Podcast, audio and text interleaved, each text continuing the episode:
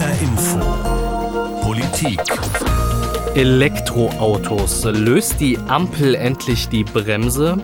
Die Bundesregierung will mehr E-Autos auf die deutschen Straßen bringen. Bis 2030 15 Millionen. So steht es zumindest im Koalitionsvertrag. Heißt also, in den nächsten acht Jahren 20 mal mehr Elektroautos als jetzt. Also ein ambitioniertes Ziel. Es stellt sich mir die Frage, hat man in der Vergangenheit was verschlafen oder aktiv ausgebremst? Macht es die neue Regierung mit Verkehrsminister Volker Wissing besser? Und wie realistisch ist das Ziel überhaupt? Darum geht es jetzt in HR Info Politik. Ich bin Emal Atif. Elektroautos, das sind ja diese neuen und innovativen Fahrzeuge. Dachte ich zumindest, bis ich gelesen habe, dass es das erste Elektroauto schon vor dem Verbrenner gab. Und zwar 1881. Ja, nicht Elon Musk, sondern der Franzose Gustave Trouvé stellte das erste Elektroauto vor, fünf Jahre bevor Karl Benz den Verbrennungsmotor patentieren ließ. So richtig durchgesetzt hat es sich aber nicht, denn der Verbrenner, der kurz darauf kam, hatte eine viel größere Reichweite und der Ölpreis war zumindest damals noch sehr günstig. Das war's dann also erstmal mit Elektroantrieben. Die blieben eher ein Nischenprodukt bis zur Ölkrise in den 1990ern ausgelöst durch den Golfkrieg. Da wurden sie wieder spannend, auch weil das Umweltbewusstsein stieg. Der unangefochtene Marktführer ist zurzeit der US-E-Autobauer Tesla. Die Firma von Elon Musk hat es zum ersten Mal geschafft, Fahrleistung und Reichweite zu verbinden. Zugegeben, das Design und der Personenkult rund um Musk haben auch eine große Rolle gespielt, aber sie haben es auch geschafft, eine riesen Infrastruktur mit Schnellladesäulen aufzubauen und haben den Kunden versprochen, lebenslang gratis laden zu dürfen. Aber wie ist es heute, wenn man Elektroautofahrer in Deutschland ist? Das wollte ich aus erster Hand erfahren und bin deshalb zur Frankfurter Entsorgungs- und Service GmbH gefahren. Die sind eigentlich für die Stadtreinigung zuständig, aber eine Kollegin hat mir erzählt, dass die dort öffentliche Ladesäulen haben und ich so vielleicht auf jemanden treffen könnte. Und tatsächlich bin ich auf jemanden gestoßen, Jetgen Zengin heißt er. Er arbeitet sogar dort und lustigerweise fährt er einen Tesla. Ich habe ihn mal gefragt, wie lange er zum Vollladen braucht. Ja, das ist äh, tatsächlich so, ich brauche in der Regel so vier Stunden. Das heißt, wenn ich morgens komme, stecke ich ihn an, gehe hoch arbeiten und in der Mittagspause stecke ich ihn in der Regel wieder ab, weil der schon so weit voll ist, dass er mir für drei, vier, fünf Tage ausreicht, der Akkustand. Vier Stunden ist schon krass. Also es ist schon viel. Und wenn ich mir so überlege, du kannst ja zum Beispiel nebenbei, wenn du im Supermarkt bist, das Auto aufladen, da gibt es ja auch teilweise Ladeflächen. Aber selbst wenn du da eine halbe Stunde verbringst, bringt dir das ja im Endeffekt auch nicht so viel. Du kommst dann vielleicht auf 12, 13 Prozent mehr Akku und entstehen da auch Schlangen. Man weiß ja gar nicht, wie lange braucht denn jetzt der, der gerade dran ist. Das ist ja beim normalen Tanken an der Tankstelle viel unkomplizierter. Ja, das stimmt. Ähm, das ist so eine Sache, die mich tatsächlich stört, dass die Subventionen, die in, in Deutschland gegeben werden für 11 kW-Lader, das heißt, der lädt mit 11 Kilowatt die Stunde. Äh, dafür kriegen die Unternehmen oder Privatleute Subventionen, obwohl die Technik viel weiter ist. Das heißt, ähm, ich müsste gar nicht so lange tanken, wenn tatsächlich die Ladegeschwindigkeit höher gewesen wäre. Ne? Und ähm, das ist so, das ist so ein Punkt, das mich tatsächlich stört in der Elektromobilität. Ähm, ansonsten habe ich ähm, wenig Punkte, die mich stören. Und äh, man merkt es tatsächlich, dass man früher immer zum Aldi oder Lidl ist und dann ist man dahin und die beiden Parkplätze oder drei, vier Parkplätze waren leer. Heute muss man schon gucken, dass man einen Parkplatz bekommt, aber ich gehe so mit der Einstellung, ist der Stellplatz leer, dann, dann tank, lade ich kostenfrei, ist der Platz belegt, dann ist es halt nur mal so, gehe ich trotzdem äh, einkaufen. Du hast ja jetzt schon einen Punkt genannt, der sich negativ verändert hat, seit du dein Elektroauto hast. Wie lange hast du denn schon dein Auto und hat sich sonst irgendetwas in der Infrastruktur verändert? Vielleicht sogar zum Positiven? War mein seit, seit September 2021, das heißt seit äh, etwas mehr als ein halbes Jahr ich sehe äh, leider keine Veränderung in der Ladeinfrastruktur. Also was ich nur sehe, dass die Supermärkte nach und nach nachziehen. Ich sehe eher einen negativen Nachteil und zwar früher hat man kostenlos geladen, wenn man beim Supermarkt war. Ähm, heutzutage muss man zahlen. Was jetzt nicht die Welt ist, was auch okay ist, aber das ist so der einzige negative Teil, wie sich das entwickelt hat. Mhm. Thema Nummer eins bei mir wäre neben den Anschaffungskosten diese Reichweitenangst, diese Sorge zu haben, vielleicht schaffe ich es doch nicht schnell genug, eine Säule zu finden, um meine Batterie aufzuladen. Wie ist das bei dir? Hast du auch mal diese Angst? Die Angst ist berechtigt. Man muss gucken, wie, wie das Fahrverhalten ist. Wenn du lange Strecken fährst und viel lange Strecke fährst, dann musst du auf jeden Fall ähm, dir überlegen, ob du diesen Wagen dir anschaffen möchtest, weil du im Gegensatz zu einem Verbrenner einfach länger lädst. Ich habe gesagt, okay, bevor ich kaufe, natürlich ist so der Wunsch, ich, wollte, ich liebe Technik, ich liebe Geschwindigkeit, der sieht auch gut aus, mein Wagen. Habe ich mir aber dennoch ein bisschen rational überlegt, wie sah denn in den letzten fünf Jahren mein Fahrverhalten aus, unabhängig von Corona. Und ich habe gemerkt, dass ich einfach nicht viel Langstrecke fahre. Wenn man aber ein Vertriebler ist, der viel unterwegs ist, viel auf Autobahn, das ist dann natürlich schwierig. Warum hast du dir dein Elektroauto denn gekauft? Was gefällt dir am besten daran? Mir gefällt am meisten der geringe Verbrauch im Gegensatz zum Verbrenner. Äh, ich bezahle für einen Volltank, sage ich mal in Anführungszeichen, von 0 auf 100 bezahle ich 16 Euro. Äh, und damit kann ich circa 400 Kilometer, also 350 Kilometer bis 400 Kilometer fahren. Äh, das ist günstig, ja. Und die Beschleunigung. Das heißt, wenn ich einmal auf Gas drücke, dann ist er von 0 auf 100 in 6 Sekunden. Das ist natürlich enorm. Also der Fahrspaß. Du hast ja so ein paar Punkte genannt, die dich noch stören. Was wünschst du dir denn besonders von der Politik? Äh, ich habe ehrlicherweise zwei Wünsche. Der eine Wunsch ist, dass die äh, Ladestruktur für schnelle Ladegeräte quasi äh, subventioniert werden, statt die 11 kW äh, Lader weil die Autos deutlich mehr können. Und mein zweiter Wunsch wäre ein einheitliches äh, Bezahlsystem. Ich habe im Auto vier, fünf Ladekarten. Je nachdem, wo ich bin, muss ich dann die Ladekarte oder die funktioniert dann nicht. Also das ist so ein bisschen die Benutzerfreundlichkeit auf einer Ladestation. Da, da, das sind so die zwei Punkte, die ich mir noch wünschen würde. Jetkin ist also an sich zufrieden mit seinem E-Auto, was ihn aber stört, ist die Infrastruktur. Gerade die geringe Zahl an Ladesäulen. Besonders Schnellladesäulen fehlen ihm und eine einheitliche Bezahlung. Und das bestätigt auch eine Studie der Kreditanstalt für Wiederaufbau. Laut der gehört diese Sorge, die Batterie nicht rechtzeitig aufladen zu können und es nicht von A nach B zu schaffen, zu den größten Hürden beim Umstieg vom Verbrenner auf Elektro. Und gerade da hätte die deutsche Politik doch viel mehr machen können, finde ich. Andere EU-Länder zeigen, dass es besser geht, zum Beispiel die Niederlande. Dort hat man es geschafft, E-Autos attraktiv zu machen. Ich habe da mal unseren Niederlande-Korrespondenten Ludger Kaschmirczak um eine Einschätzung gebeten. Also bei unseren Nachbarn liegt E-Mobilität voll im Trend. Auf niederländischen Straßen sind derzeit mehr als 750.000 Elektroautos unterwegs. Oder anders formuliert, jedes dritte neu gekaufte Fahrzeug fährt elektrisch.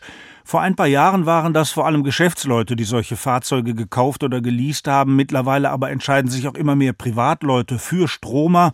Vor allem, wenn es um Mittelklassewagen geht, denn in diesem Segment gibt es bis zu 3.350 Euro Zuschuss vom Staat und Steuervorteile. Und was in den Niederlanden besonders ist, auch der Kauf von elektrischen Gebrauchtwagen wird gefördert.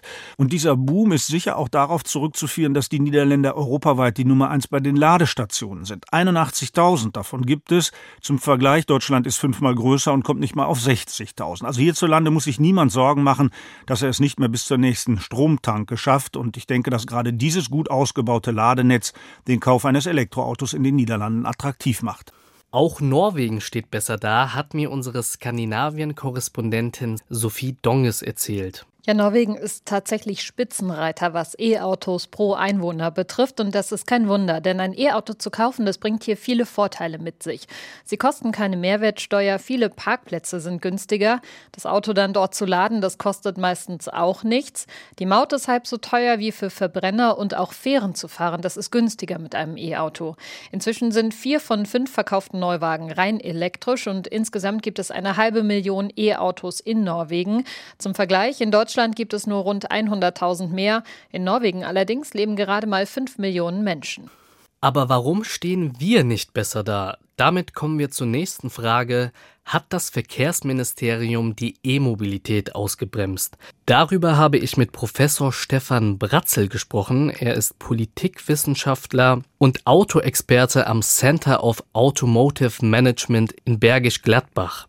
Für mich hat er sogar seine Mittagspause geopfert, denn eigentlich hatte er kaum Zeit, weil er sich auf seine Reise in Silicon Valley vorbereiten musste, um sich dort den Forschungsstand der Autofirmen anzuschauen. Professor Bratzle, dort, wo Sie jetzt hinfliegen, ins Silicon Valley, von dort kam ja 2008 das erste Elektroauto von Tesla.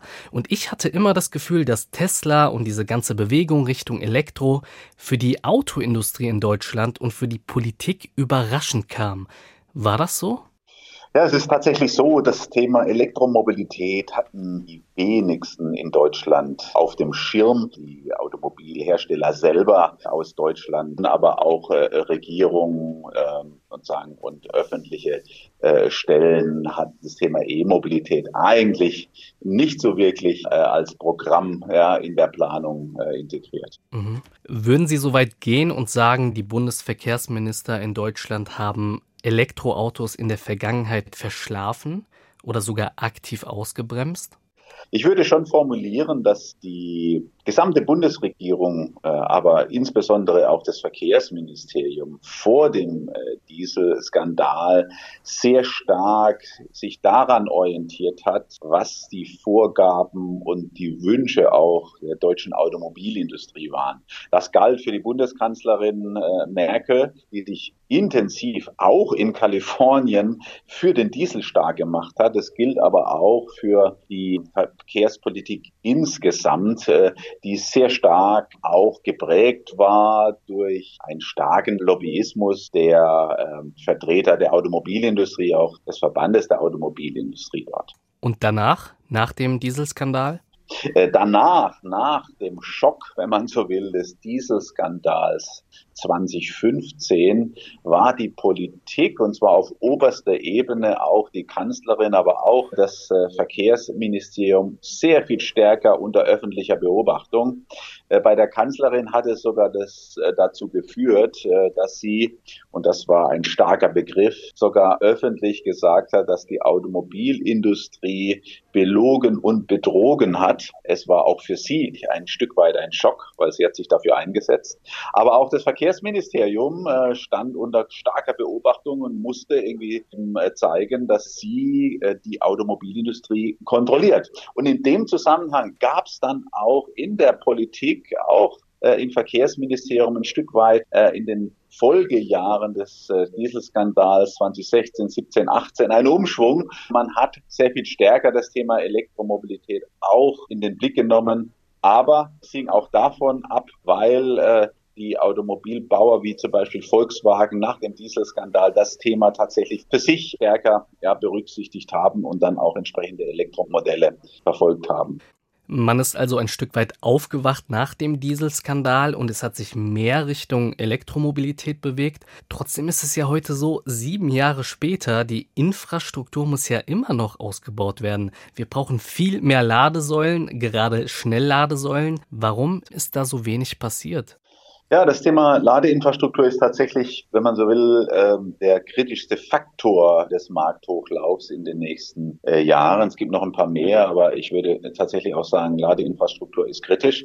Und man hat dieses Thema in der Vergangenheit zu wenig äh, berücksichtigt. Es gab ja äh, auch die Vorgabe der vorherigen Bundesregierungen, eine Million Elektrofahrzeuge auch im Jahr 2020 auf deutschen Straßen zu bringen.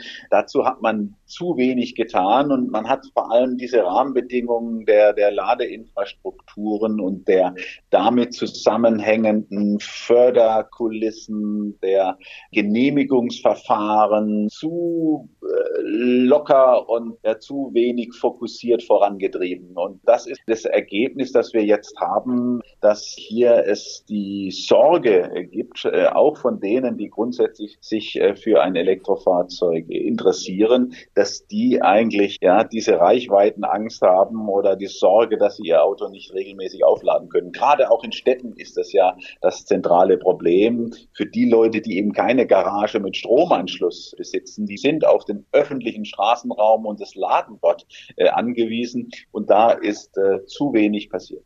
Der vorherige Verkehrsminister Andreas Scheuer, auch nach dem Dieselskandal, der hat sich in der vergangenen Regierungszeit 80 Mal mit Lobbyisten der Autoindustrie getroffen. Und es ist ja auch verständlich und auch sinnvoll, dass man als Verkehrsminister mit der Autoindustrie redet. Aber, und jetzt kommt's, mit Umweltverbänden hat er sich in seiner ganzen Amtszeit nur einmal getroffen. Führt das auch dazu, dass man einfach kein richtiges Verständnis aufbaut, Mobilität und Nachhaltigkeit zusammenzubringen? Ja, aus meiner Sicht völlig richtig. Ähm, es ist einerseits richtig, sich natürlich mit der Automobilindustrie, mit den Vertretern von Herstellern, Zulieferern, auch Verbänden äh, der Automobilhersteller und Zulieferer zu treffen. Das ist richtig äh, und wichtig. Aber es ist schon ein Riesendefizit, äh, wenn die Umweltseite praktisch kaum berücksichtigt wird. Und das ist ähm, ein Versäumnis gewesen, das muss man ganz klar sagen, auch des damaligen Verkehrsministers äh, Scheuer und zeigt auch eine zu eingeschränkte Sicht auf das Thema Mobilität, das zu stark auf das Thema Auto fixiert war, während die Gesellschaft schon deutlich weiter war, nicht nur sozusagen was die Antriebstechnologien des PKWs anbetrifft, sondern eben auch was neue Formen der Mobilität anbetrifft, wo der öffentliche Verkehr, aber äh, eben auch das Thema Carsharing, äh, Micromobility und ähnliche Themen mit dazugehört. Und das wurde in der Vergangenheit zu wenig berücksichtigt. Jetzt ist es ja auch so, auch wenn beim Fahren eines E-Autos keine CO2-Emissionen entstehen, die Herstellung von Elektroautos ist ja immer noch verbunden mit Schadstoffen. War es da nicht sogar sinnvoll oder zumindest nachvollziehbar, dass man technologieoffen blieb, wie die FDP das nennen würde, und das Ganze nicht so forciert hat in eine Richtung, in Richtung Elektro? Ja, das Thema Technologieoffenheit darf nicht dazu führen, dass man keinen vernünftigen Fokus hat, wenn man schnell das Thema des Klimawandels beheben möchte. Es war sozusagen ein Stück weit ein Vorwurf, dass man aller Orten hörte, dass unter dem Label der Technologieoffenheit eigentlich die Idee war, am Status quo des Verbrennungsmotors festzuhalten. Und das kann nicht sein. Der Klimawandel ist zu weitreichend äh, und die Herausforderung zu groß, als dass man jetzt nicht schnell handeln darf.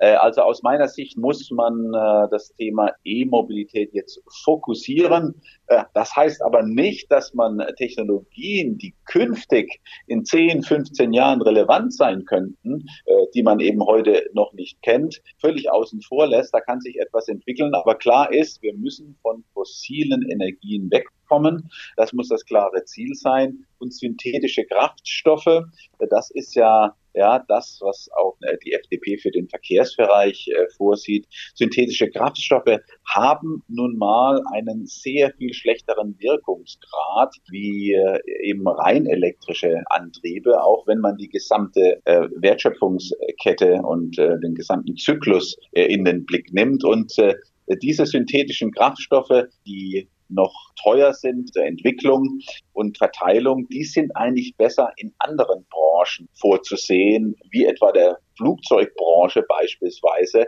wo es keine Alternative gibt äh, wie rein elektrische Antriebe im Pkw-Bereich. Und insofern ist diese Weichenstellung, die wir jetzt gesehen haben, auch äh, aus der EU-Ebene durchaus richtig. Professor Bratzel geht also hart ins Gericht mit den vergangenen Regierungen und Verkehrsministern.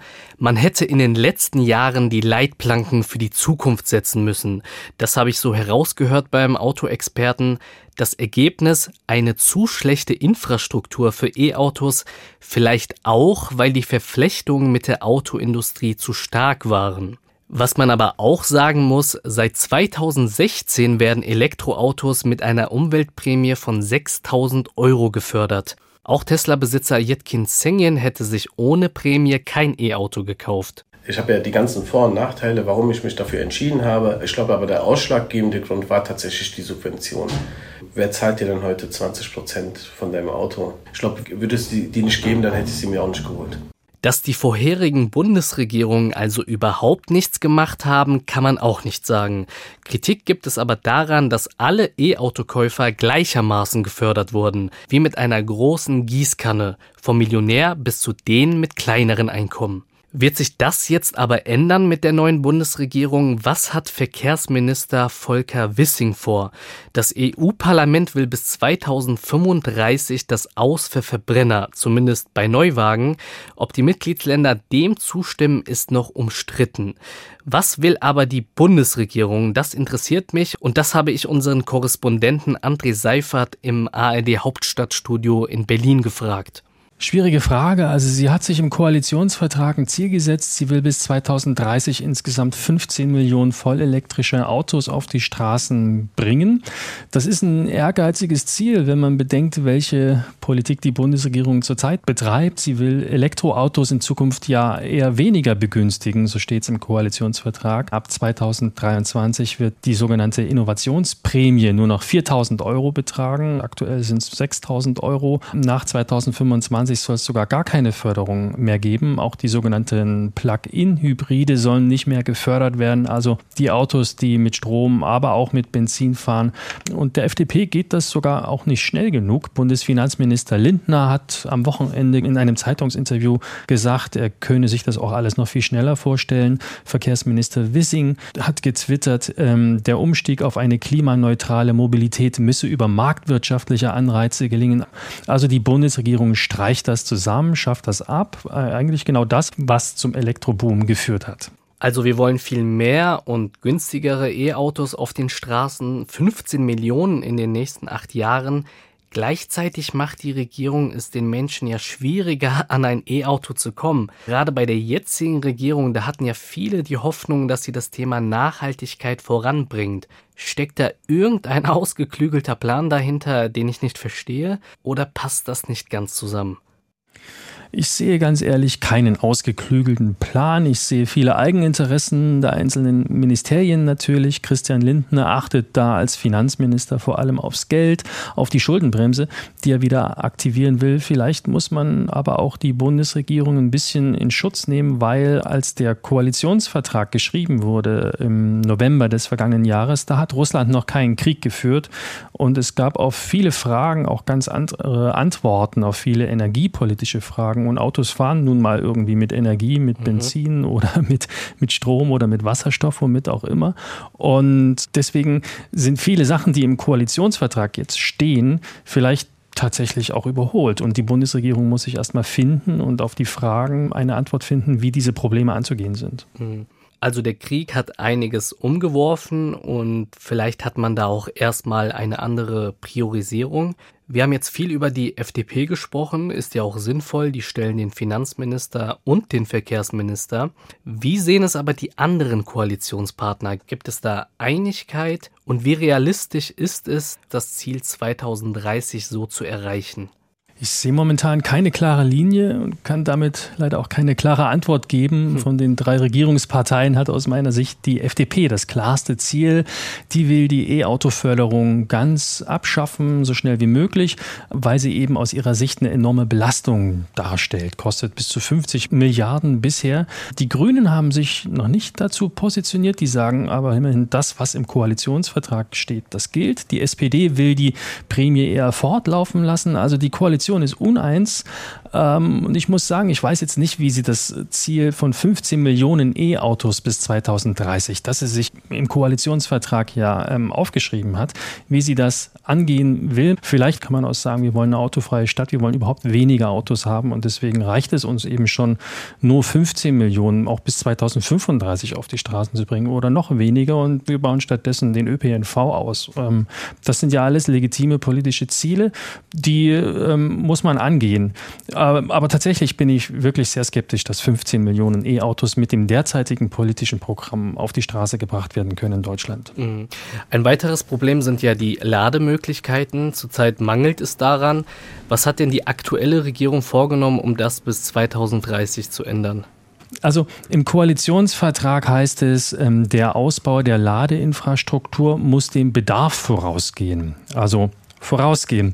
Zurzeit geht er eher hinterher. Die neue Regierung will eine Million Ladepunkte bis 2030 deutschlandweit. Das ist streng genommen eigentlich nichts Neues, weil das hat sich schon die Vorgängerregierung ähm, auf den Zettel geschrieben. Die Ampel hat jetzt nur das Wort Schnellladeinfrastruktur hinzugefügt. Also bis 2030 soll es bundesweit eine Million Schnellladesäulen geben. Das sind diese Säulen mit mehr als 50, vielleicht manchmal sogar 100 Kilowatt.